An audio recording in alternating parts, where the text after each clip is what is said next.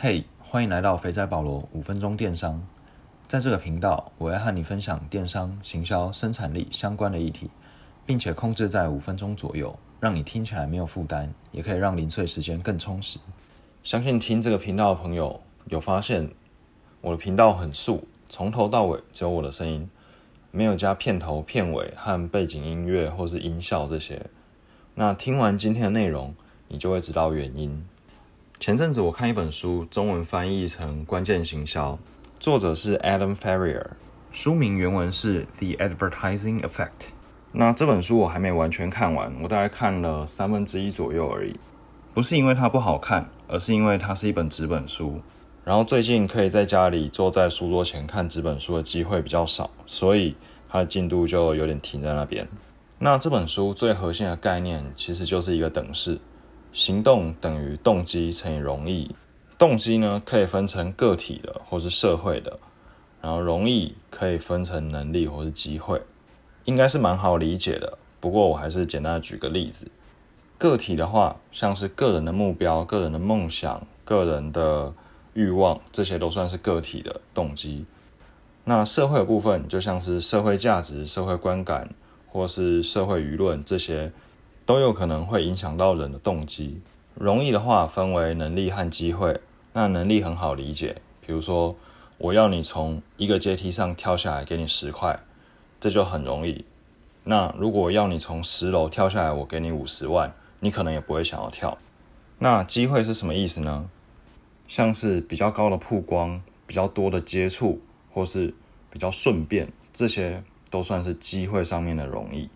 作者他本身是一个知名的广告专家与消费心理学家，那他原本是有证照的心理咨商师，因缘机会进入了广告行销这一行。看到这个背景，你可能会以为他是要来跟你讲说如何去改变、改善消费者的动机，来改变行为、达成目标。但其实不是，他从一开始就讲说，相较于动机，容易更能改变行为。那这本书里面有讲到蛮多的科学论证啊，或是一些经验等等的。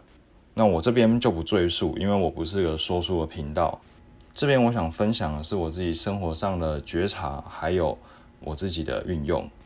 以往我要去上班的时候，我会在途中经过便利商店，然后我可能会去买茶叶蛋，再买个豆浆或是其他饮料。那自从上班途中新开了一间传统的包子馒头店之后，直接改变了我的生活。我现在几乎天天都是买他们的包子、馒头加豆浆当做早餐。为什么？当然，第一个我想要吃早餐，这是动机的部分。那这动机不管是在便利商店或者在早餐店都是一样的。不一样的是，这间包子店一样，它顺路。第二个，它不用排队。第三个，它便宜。没错，改变行为就是这么容易。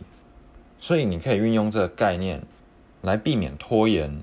来完成某件事，来培养某个习惯，不管是对自己，或是对消费者，或是对任何一个对象，你要做的事情就是把事情简化，降低行为阻力，比如说分阶段，或是排除不必要的部分，然后让事情更容易发生。不过在想这件事情的时候，如果对象不同，你可能要有不同的角度去切入。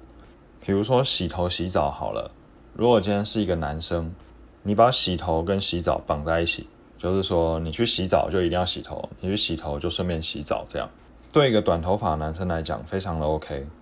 你如果要求他洗头洗澡一定要分开的话，反而才会让他对这件事情反感。但是对女生可能就不一样了，尤其是长头发的女生，她洗头吹头一次都要很久，所以有些女生会把洗头跟洗澡是分开的。那你如果硬要她两件事情，一定要一起做的话，他可能就会因为不想要每天洗头吹头而改成两天才洗一次澡。听完刚才讲的这些概念之后，你大概可以猜得到为什么我的 podcast 会长这样。因为我想要让我录制 podcast 变容易，所以呢，我不另外制作片头片尾，也没有用背景音乐，因为那样会拉长制作的时间。那这部分就是我要降低这个能力的需求，降低它的阻力。然后另一个部分就是，我就只透过 iPhone 内建的录音功能，让这件事情容易发生。因为我省去了搞素材、搞软体，修修剪剪的这些事情，这样的话就比较容易让这件事情成为习惯。